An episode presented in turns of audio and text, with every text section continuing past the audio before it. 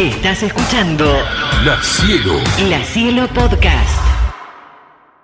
Eh, una nueva marcha al, ango- al lago escondido. Estaba yo tratando de acordarme cuando había sido la, mar- la marcha que el año pasado habían protagonizado eh, con Jorge Rachide, que me acuerdo que Jorge tuvo un problema de salud en aquella marcha, que se trata un poco de eh, recuperar el valor de lo que es el, son los espejos de agua dentro de lo que es la soberanía, ¿no? De nuestro país. Eh, ustedes saben de la controversia que hay con eh, quién es Joe Louis, que es el, británico propietario de un territorio, un hombre que se ha apropiado de, un de parte del terreno, que hay una sentencia y demás que recibió un amparo por parte de la gobernadora para no desocupar esas tierras. Es toda una historia muy, muy larga, muy confusa, que ha generado mucha discusión en la República Argentina. Vamos a charlar con Julio César, cuando no debiera, ¿no? Cuando no debiera, pero bueno, pasan estas cosas. Con Julio César Urien, que es de la, te decía, de la Fun- Fundación Interactiva para promover la cultura del agua. Julio César, bienvenido al programa, ¿cómo te va? ¿Qué tal? Muy bien, muy buenos días. Bueno, contanos un poco ma- un poco mejor, ¿no? Está bien lo que yo estoy diciendo, ¿no? Ahí hay una una una una causa por un territorio apropiado por parte de Joe Luis, que justamente es el camino que permite a los turistas el acceso al espejo de agua del lago escondido. ¿Es así? Sí, sí, pero Ajá. ahí, así, muy sintéticamente, en los 90, este empresario británico compró en zona de frontera Hmm. con Chile, compró 12.000 hectáreas, que no puede, porque un extranjero no puede comprar en zona de frontera. No. Los, los funcionarios públicos que se la vendieron fueron procesados, Hmm. después se los absolvió este, este juez Maíquez y después este, dentro de esa de esa extensión estas hectáreas hay un lago el lago escondido este, que el lago es público Hmm. y eh, bloqueó los dos accesos que permiten ingresar al lago que es el camino de Tacuifí y un camino eh, muy dificultoso que es el camino de montaña que a partir de presentación en la justicia que hizo la ex senadora Magdalena Darda, a partir del 2005 hubo fallos, este, ya sentencia firme por el Tribunal Superior de Justicia de Río Negro, por el cual le dice al gobierno de la provincia que tiene que habilitar estos caminos. Pero este, no, no los habilita, este, hay mucha presión, hay amenazas, atentados por parte de esta empresa para que nadie pueda ingresar. Hubo muchas movilizaciones en el Bolsón, la Asamblea de Tierra y el Agua, al cual nosotros, la Fundación, se sumó a, la- a las marchas, ya esta va a ser la séptima marcha, para poder ingresar a- al lago como determina la justicia, ¿no? que es el camino de montaña Claro. y el camino de Toquefi. Nosotros hemos logrado entrar a Mm. partir de un fallo de una jueza, que por supuesto después le echaron a la jueza, le hicieron un juicio político, Sí. y las últimas marchas ya bloquearon totalmente el camino este de fácil acceso que es Tacuifí y el camino de montaña, como vos decís que en febrero del año pasado agredieron a una columna que fue en la cual estaba el doctor Rachid, que después lo tuvimos que bajar en helicóptero por producto de esa amenaza. Sí. Ahora estamos preparando una, una nueva marcha que la vamos a realizar la semana que viene, que van por el camino de montaña y van más de 70 ciudadanos argentinos y argentinas para ingresar por ese camino que hoy la justicia, a pesar de que lo bloquean, dice no, vayan por ahí. Como es muy difícil, no va nadie, pero nosotros sí nos atrevemos a ir. Pero, como vimos en febrero, año pasado nos bloquearon y también alrededor de más de 400, 500 personas vamos a tratar de ingresar por el camino de Tacuifí, por supuesto vamos a presentar recursos de amparo, habeas Sí, corpus, que es sí. lo que determina la justicia, Sí. ya que es un camino público para poder ingresar. Y por otro lado, este súbdito británico, que va adquiriendo tierras en toda esa provincia, tanto en la zona de la cordillera como en la zona del Atlántico, ahí ha hecho una, una pista aérea muy sospechosa, muy grande como aeroparque en medio de la nada, digamos, cerca, Sí. cerca del- de, de la costa, ahí en el Golfo San Matías.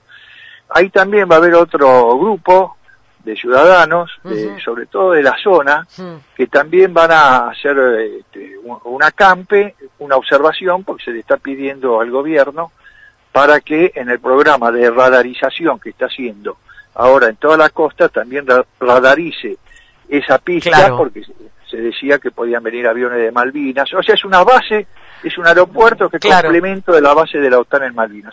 O sea, hay una movilización muy grande, sobre todo teniendo en cuenta este, lo que pasó en octubre, donde ahí en esta... Me estás esta hablando de cuando Juan Grabois estuvo en el territorio eh, de Joel Luis, que, que, que, que, bueno, fue un escándalo, no sé cómo terminó el Claro. tema, no sé cómo fue. Porque Sí, fue tan de confuso, eso- sí.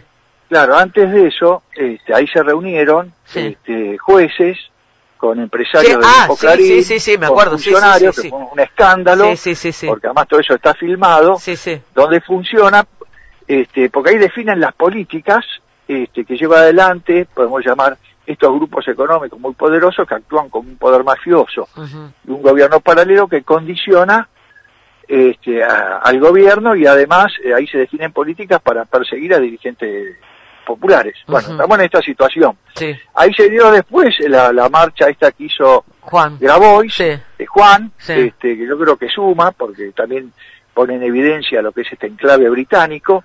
Este, pero bueno, nosotros ahora hacemos esta marcha que la hacemos con un montón de agrupaciones sindicales, políticas, sociales, Ujú. vienen este, curas también de adopción por los pobres, este, para este, que se cumpla la ley. Sí, bueno, por eso digo, a ver, eh, eh, po- a ver si me, me, me, me ayuda Julio César, porque uno mucho no entiende, dice, bueno, si hay una sentencia dictada, ¿por qué este hombre no libera ese territorio? Porque digo, si a mí me dictan una sentencia y no la cumplo, voy, voy en cana automáticamente.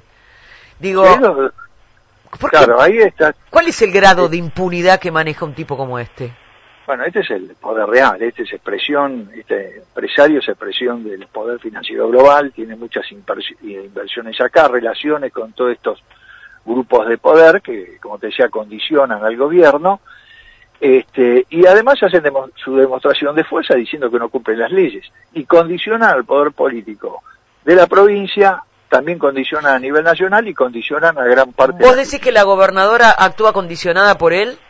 Claro, porque eh, además, este, te digo, el año pasado, en marzo, hubo un fallo de la Cámara de Bariloche Hmm. planteando, diciendo a la, a la provincia, bueno, termine de habilitar el camino, le dio tres meses de tiempo que hizo la gobernadora y apeló con sus abogados a favor de Joel Lewis para que no Sí, se no se sí. termine de habilitar. Sí, sí. Por la eso inspección, pregunto.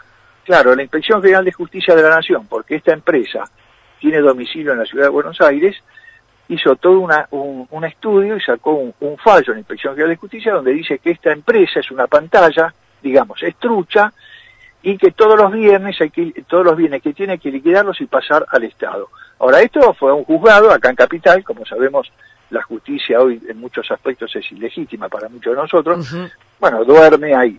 Lo concreto es que encontramos esta situación donde hay un poder fáctico que es el, realmente el que gobierna. El, el Bueno, tipo tiene, nosotros- mil- tiene milicias, ¿no? Tiene como un, eh, un grupo de, de seguridad bastante amplio, sí. Sí, sí, Sí. que nosotros lo hemos visto porque en su momento cuando fuimos por la montaña nosotros llevamos callas inflables que después cruzamos los lagos navegando. sí.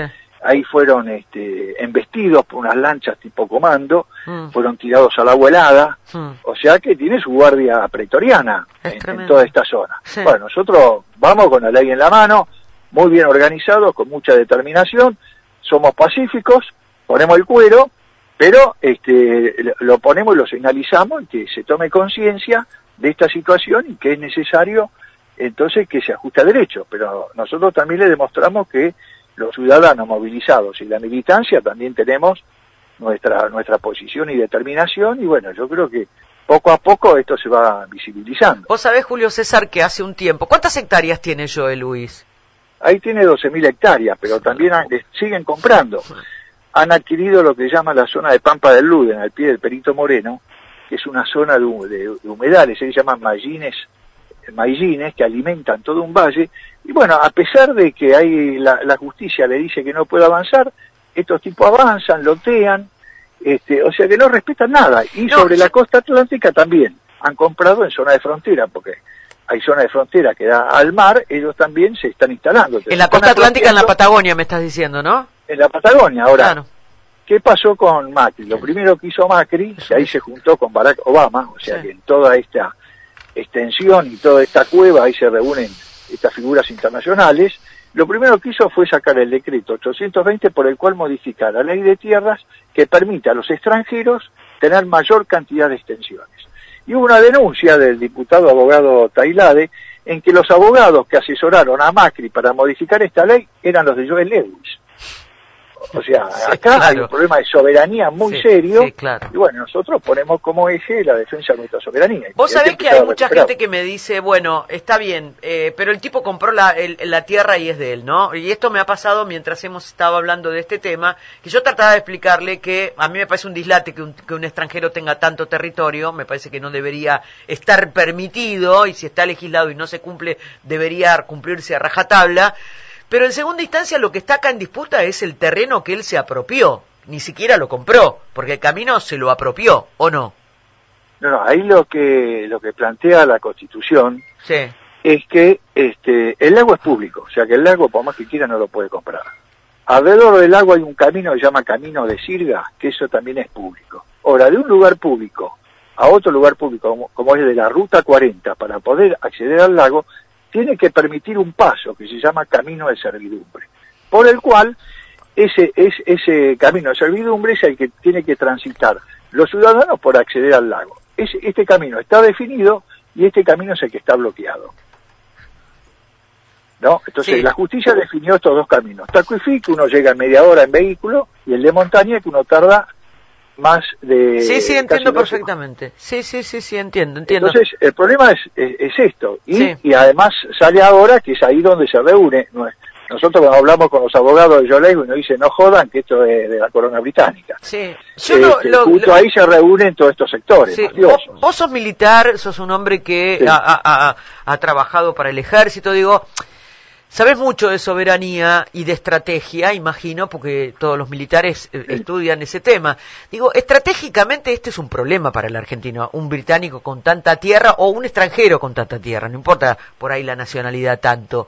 Eh, eh, ¿Cuál es el debido proceso? Porque la- eh, generalmente aparecen en todos los diarios, bueno, los indígenas, los mapuches se quieren quedar con el territorio, etcétera, etcétera, pero mientras tanto todas las tropelías pasan y no justamente por los mapuches.